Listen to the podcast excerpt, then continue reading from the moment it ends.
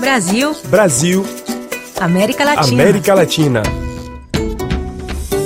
A estratégia aplicada no combate à pandemia pelo Uruguai, além de eficaz, é única. O país consegue ter controle sobre os contágios, mesmo com liberdade total aos seus cidadãos. Mas apesar da posição invejável que ainda ocupa, o número de casos tem crescido desde setembro e nas últimas semanas acendeu luzes de alerta entre as autoridades e especialistas. E quando o perigo aumenta, as atenções apontam para a fronteira com o Brasil, por onde o vírus entra mais fácil a partir de seis cidades binacionais.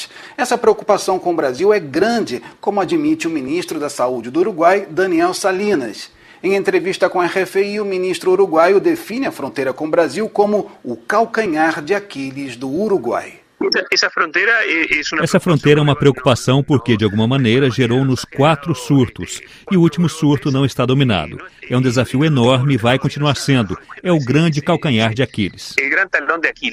O sucesso do Uruguai está baseado na grande capacidade de testes, de rastreamento dos contatos e de isolamento. Essa estratégia de testes apoia-se também num eficiente sistema de saúde e no apego dos uruguaios às normas. Não foi necessário nenhuma quarentena obrigatória. O povo acatou as recomendações, tudo está permitido. O Uruguai quer ajudar o lado brasileiro com testes, mas o Brasil não aproveita essa ajuda oferecida, como explica o ministro Daniel Salinas não estão recorrendo às nossas capacidades diagnósticas. Não estão pedindo tanta ajuda como poderíamos dar do ponto de vista do diagnóstico, porque daríamos bastante apoio em termos de diagnóstico e pensamos que há mais circulação viral do lado brasileiro do que do lado uruguaio. É um fato.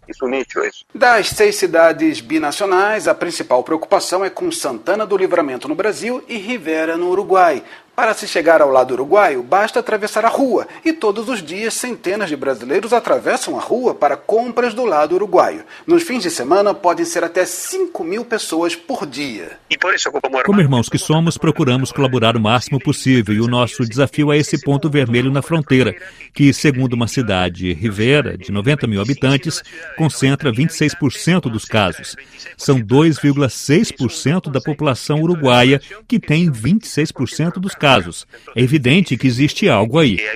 Além da fronteira com o Brasil, as outras duas preocupações do Uruguai passam pelo comportamento dos jovens e com os casos importados de coronavírus por via aérea, mesmo quando o país decidiu manter as fronteiras fechadas para o turismo, responsável por 8% do PIB uruguaio. Dezembro é um mês festivo, com reuniões, despedidas e circulação interna pode ser o ponto de inflexão para o Uruguai entre manter e perder o controle do vírus, mesmo no país que conseguiu domá-lo até agora. De Buenos Aires, Márcio Rezende para a Rádio França Internacional.